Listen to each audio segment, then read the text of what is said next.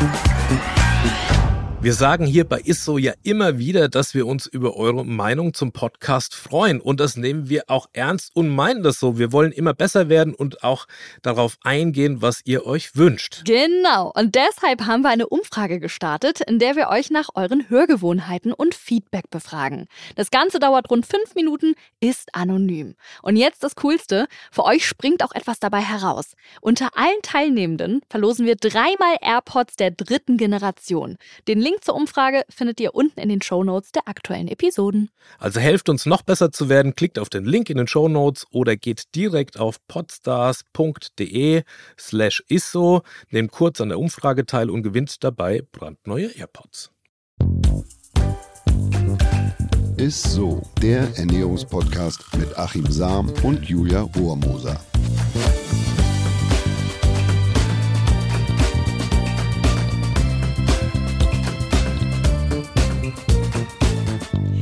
Hallo, herzlich willkommen zu einer neuen Folge Ist so, dem Ernährungspodcast mit auf jeden Fall meinem und ich denke auch eurem Lieblingsernährungswissenschaftler Achim Saab. Ja, ob das wirklich so ist, müssen wir, müssen wir mal eine, vielleicht eine Umfrage machen zu machen. Ne? Aber mal. zumindest bist du meine Lieblingsmoderatorin unter Ach. Julia Rohrmoser. Hallöchen. Hallöchen.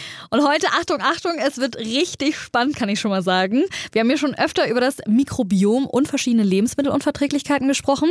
Das ist ja für, muss man sagen, betroffene Personen ja ein richtiges ja, Martyrium Studium manchmal gefühlt. Erstmal dieses ganze rausfinden, woran es nun liegen könnte, dass der Bauch gebläht ist, dass man müde und kraftlos ist oder sogar vielleicht dolle Krämpfe hat. Und dann natürlich auch oft diese Frage, was kann ich denn jetzt überhaupt noch essen? Was darf ich nicht essen?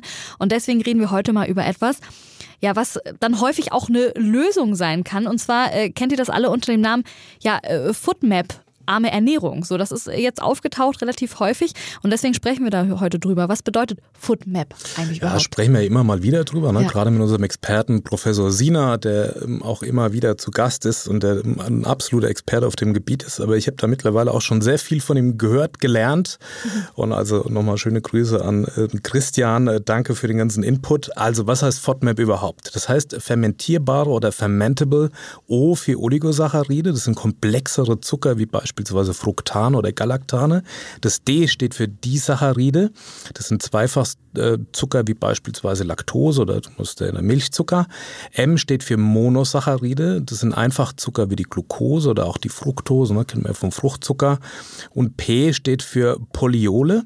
Das sind Zuckeralkohole wie beispielsweise Sorbit oder Xylit. Da haben wir ja auch schon die Frage dazu gehabt, äh, beispielsweise, wie sieht es denn aus mit ähm, Kaugummis, mhm. macht das was mhm. aus? Da können manche tatsächlich auch Probleme kriegen mit den sogenannten Zuckeralkoholen. Xylit ist ja auch der Birkenzucker beispielsweise. Also das verträgt nicht jeder und kann man Probleme bekommen. Okay, und warum können jetzt diese FODMAPs überhaupt Probleme machen? Also wir wissen grundsätzlich, dass diese Stoffe, also die FODMAPs, als Treibstoff bzw. als Futter für bestimmte Bakterien dienen können. Also das heißt, wenn ich eine Bakterienkultur habe oder nehme und diese Bakterien bekommen dann ausreichend beispielsweise Fructose oder Laktose oder Sorbit etc., also FODMAPs, dann nutzen diese Bakterien diese Zucker oder diese FODMAPs als Energielieferanten, also als Nahrung, um bestimmte Fermentationsprozesse anzustoßen. Das heißt, sie fangen an, Stoffwechsel zu betreiben. Also der Stoffwechsel fängt an zu laufen. Das ist quasi wie so eine, muss man sich vorstellen, wie eine Treibstoffinjektion oder als ob die plötzlich gedüngt werden, ne, wie so ein Dünger. Mhm. Und dann fangen die natürlich an zu wachsen und zu gedeihen und bei dem Stoffwechselprozess der Bakterien werden dann als Abfallprodukt Gase produziert. Und diese Gase führen dann im Darm zu einer Dehnung und das sind dann die Schmerzen oder die Blähungen, die man hat oder dass es auch zu Durchfall kommen kann und zu diesem diesen ja, ziemlich unangenehmen Völle und ähm, ja, Beschwerdegefühl. Okay, also im Prinzip heißt das dann ja, dass wenn ich zu viele FODMAPs zu mir nehme, dann kriege ich halt automatisch Probleme, ne? Nee, nicht unbedingt. So. Also bei einer gesunden und normalen Darmbesiedlung, da werden die FODMAPs im Laufe der Verdauung zerlegt und vollständig aufgenommen, vollständig resorbiert. Dann haben wir auch keine Probleme. Die Probleme entstehen quasi durch eine Fehlbesiedlung des Darms mit Bakterien, auch SIBO genannt, also Small Intestinal Bacterial Overgrowth. Und wenn das eine überproportionale Menge an Bakterien ist, die an der Stelle im Darm sich ansiedelt, beispielsweise im dünnen Darm, wo, da wo sie gar nicht hingehören, beziehungsweise auch in der Anzahl nicht hingehören, dann kann es beispielsweise nach einer Antibiotika-Einnahme kann sowas entstehen, dann kommen bei diesen Bakterien quasi unzerlegte FODMAPs, also Futter an und die feiern dann Kirmes im Darm, ne, weil sie was zu futtern kriegen oder wie den Dünger und dann geht es letzten Endes rund. Also das kannst du dir vorstellen, wenn du jetzt ein Bakterium wärst, was natürlich nicht bist, aber stellen wir uns Danke. das mal vor, ja. und du liebst, liebst eine bestimmte Schokolade, die es nur in der Schweiz gibt, kommst bei uns also ganz schwer oder gar nicht ran. So, und jetzt ziehst du in die Schweiz und wie es der Zufall so will, direkt neben diese Fabrik und dann entdeckst du auch noch quasi von eurem Grundstück zu der Fabrik ein Loch im Zaun und plötzlich hast du einen unbegrenzten Zugriff oh. quasi auf diese Schokolade, ja, und dann Herrlich. feierst du auch Kirmes. So, hm, und so ähnlich ist es da auch. Also diese Bakterien gehören da eigentlich nicht hin kommen da aber beispielsweise zu Medikamenten, Bakterieneinnahme, dass es zu einer Fehlbesiedlung kommt im Dünndarm. Und dann kommt da noch unzerlegter Zucker an, also die kommen an Nahrung und dann fangen die an Gase zu produzieren. Und das ist das, was uns dann letzten Endes Schwierigkeiten macht. Also kann man ja eigentlich schon sagen, dass so FODMAPs die Hauptübeltäter, ja, sage ich mal, für jetzt einen Blähbauch oder Verdauungsbeschwerden bei uns sind. Unter anderem. Es gibt natürlich grundsätzliche Lebensmittelunverträglichkeiten, haben wir auch immer wieder davon berichtet, Fructose, Laktoseintoleranz.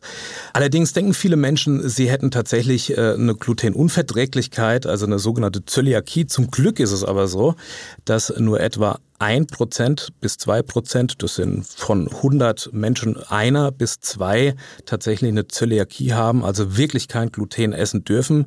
Äh, und die Zahl ist zum Glück nicht so hoch. 0,5% haben eine Weizenallergie und 7 bis 8% haben eine Weizenempfindlichkeit, eine sogenannte Sensivität. Allerdings ist hier nicht das Gluten für die Probleme verantwortlich, sondern eben die sogenannten FODMAPs, also diese Kohlenhydrate. Und äh, neben den FODMAPs kann es aber auch sein, dass wir ähm, Schwierigkeiten haben mit den sogenannten ATIs, also sogenannte Amylase-Trypsin-Inhibitoren, die uns Probleme machen können. ATIs sind Stoffe, die in Nutzpflanzen wie beispielsweise im Getreide stecken und zwar produziert das Getreide diese, diese, diese Stoffe, um sich vor Parasiten zu schützen. Also wie so ein eigenes Insektizid oder Pflanzenschutzmittel. Und durch Züchtung hat man die ATIs in den Nutzpflanzen immer weiter selektiert, um sie noch resistenter eben vor Parasiten und Schädlingen zu machen. Äh, ATIs sind durch die Züchtung quasi hochgegangen, um sie äh, resistenter äh, zu machen.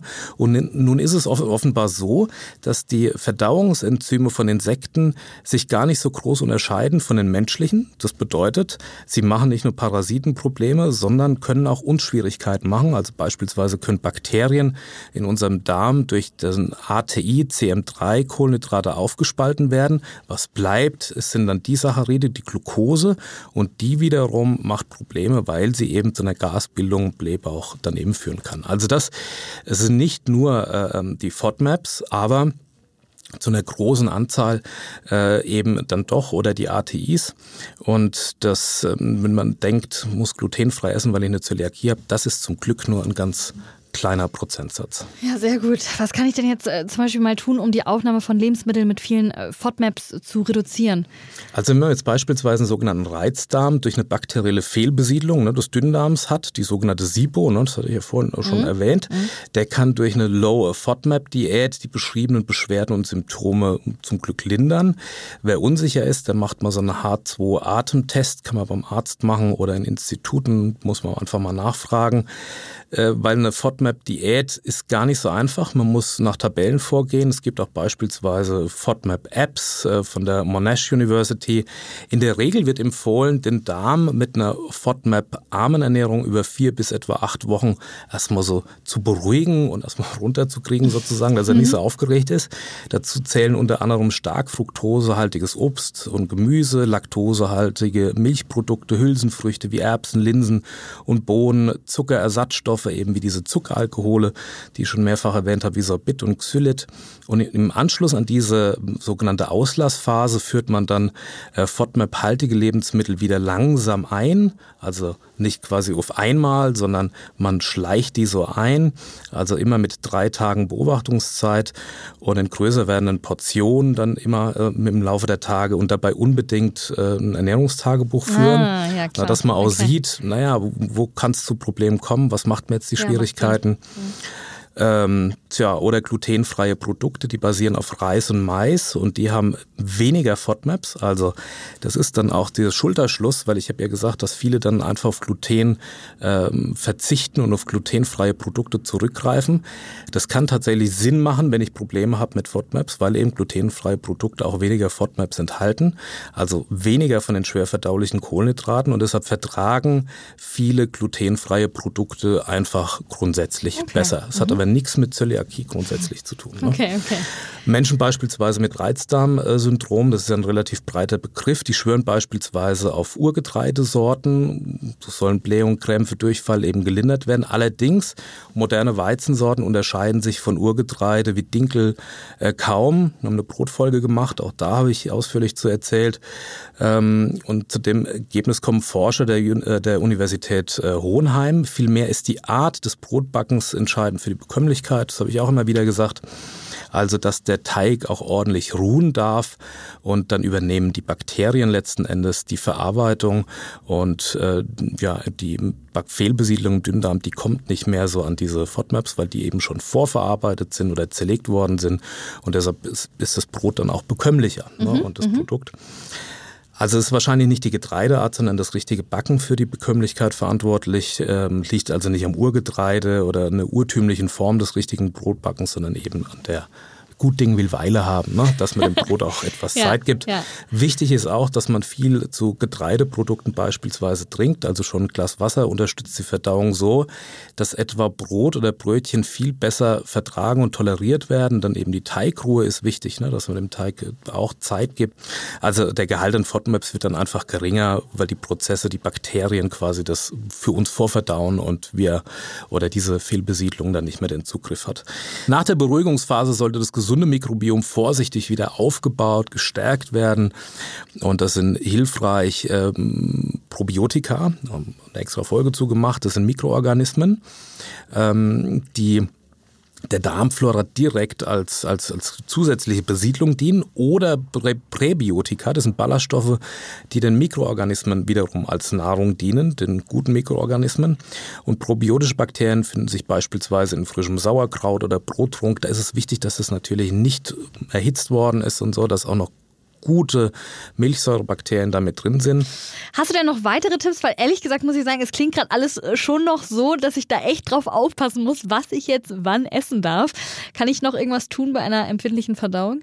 Ja, das hört sich komplizierter an. Also ja. wenn man natürlich Probleme mit hat und die Probleme so massiv sind, dass man sich so intensiv auch damit auseinandersetzen muss.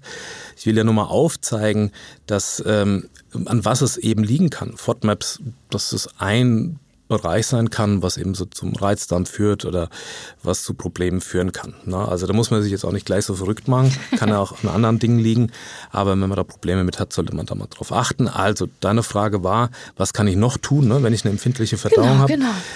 Punkt A natürlich oder so natürlich wie möglich essen, also Nahrungsmittel mit künstlichen Zusatzstoffen ähm, eher meiden, besser keine Rohkost am Abend, also Salate, rohes Obst, Gemüse sind für den Darm anstrengend zu bewältigen, wenn man die besonders spät abends isst. Eher leichter verdauliches Gemüse, gedämpftes Gemüse, mal eine Suppe. Dann auch wichtig beim Essen gut kauen. Ähm, eine gute und gesunde Verdauung beginnt tatsächlich schon im Mund. Also da wird auch schon angefangen, äh, werden die Kohlenhydrate aufgespalten. Deshalb ist es ein gutes Kauen. Man muss jetzt nicht unbedingt jeden Bissen 20 Mal kauen, aber zumindest ordentlich. Dann Bewegung hilft auch da tatsächlich. Also Yoga, Walking, regelmäßige Spaziergänge, also Aktivität. Da kommt auch der Darmtrakt wieder so intakt und in Schwung.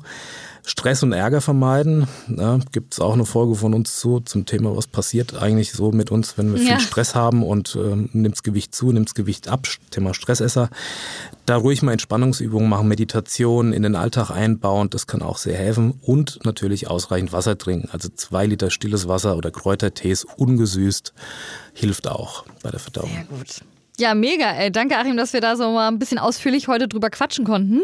Ich hoffe, den betroffenen ZuhörerInnen konnten wir natürlich auch ein paar wertvolle Tipps mitgeben. Schreibt uns gerne auf Instagram oder unter isso.edeka.de äh, mal eine Mail, ähm, was euch eventuell geholfen hat. Wir freuen uns natürlich immer über euren Input oder auch natürlich über eure Bewertung bei einem, ja, eurer Podcast-Anbieter. So, aber wir haben natürlich noch eine Frage der Woche. Frage der Woche. Thank you. Sabine hat uns über Instagram nämlich geschrieben. Hallo liebes Isso-Team. Ich bin gerade auf euch gestoßen. Ich habe nämlich eine Frage zu Folge 22. Da heißt es nämlich, Magnesium und Calcium sollte man nicht zusammen einnehmen. Ich bin vegan, mache meine Pflanzenmilch selber und mische Magnesium plus Calcium aus der Sango-Koralle darunter. Hilft das jetzt überhaupt nicht? Wir nehmen das Produkt nämlich seit Jahren. Danke schon mal für eure Antwort. Die Frage ist, warum bist du denn jetzt erst gerade erst auf uns gestoßen? Das gibt's doch gar nicht. oh ja. Aber Spaß beiseite. In der Vergangenheit ging man tatsächlich davon aus, dass die gleichzeitige Aufnahme nicht zu empfehlen ist, also Calcium, Dass sich gegenseitig bei der Absorption bzw. bei der Aufnahme eben behindern würden und ähm, blockieren würden. Aktuelle Untersuchungen sprechen hingegen sogar für eine gemeinsame Auf, äh, Aufnahme und dass es sich sogar in der positiven Wirkung unterstützen können. Also dass es einen synergetischen Effekt hat. Mittlerweile weiß man auch, dass eine hohe Kalziumzufuhr allein noch nicht für starke Knochen sorgt. Calcium kann oder aus der Nahrung nur dann richtig verwertet werden, wenn gleichzeitig auch ausreichend Vitamin D und Magnesium zur Verfügung steht. Also deshalb macht es eher Sinn, wenn man es zusammen einnimmt. Zumindest ist das jetzt der aktuelle Stand der Wissenschaft. Äh, bei Mineralwasser würde ich grundsätzlich empfehlen, habe ich auch immer mal wieder gesagt, am besten mit einem Calcium-Magnesium-Verhältnis von 2 zu 1, also die doppelte Menge Calcium. Warum? Ganz einfach, weil der Körper genau in dem Verhältnis die Mineralstoffe ausschwitzt und wir es dann besonders gut aufnehmen können mit jedem Liter Schweiß gehen etwa 40 Milligramm Calcium und 20 Milligramm Magnesium verloren, also recht viel. Also das perfekte Mineralwasser enthält 100 äh, Milligramm Magnesium pro Liter und eben doppelt so viel Calcium. So und deshalb spricht auch eigentlich nichts. Ich kenne das Produkt jetzt nicht, aber äh, nichts gegen deine Sango-Koralle, wenn das eben beides drin ist, also Magnesium und Calcium. Ja, geil, dass du uns auf den neuesten Stand der Forschung gebracht hast. Dann sollte ja jetzt für Sabine hoffentlich alles easy sein. Aber dann kommen wir jetzt auch schon wieder zum Ende der Folge und ich fasse natürlich nochmal das, was kleben geblieben ist zum Thema FODMAPs zusammen. FODMAPs sind verschiedene fermentierbare Zuckerarten, die in vielen Lebensmitteln vorkommen. Diese können tatsächlich im Bauch und Darm Probleme machen und zu körperlichen Beschwerden führen, wenn unser Mikrobiom angeschlagen ist und nicht die richtigen Bakterien an der richtigen Stelle vom Darm vorhanden sind. Wenn keine anderen Lebensmittelunverträglichkeiten aber nachgewiesen sind, sollte man auf jeden Fall mal so eine Foodmap-arme Diät mal versuchen ne, oder mal einhalten. Dazu lässt man dann eben bestimmte Lebensmittel weg und führt sie dann langsam wieder in den Speiseplan ein, um so herauszufinden, welche Lebensmittel Stress gemacht haben. Zugleich baut man dann schonend und langsam das Mikrobiom auch wieder auf. Das kann mit Prä- und Probiotika dann geschehen. Ansonsten gilt, frisch kochen, auf Rohkost am Abend verzichten, sich viel bewegen und ausreichend trinken. So ist es. Ja, dann würde ich sagen, bis nächste Woche, ihr lieben ISSO-ZuhörerInnen. Tschüss. Ciao. Dieser Podcast wird euch präsentiert von Edeka. Wir lieben Lebensmittel.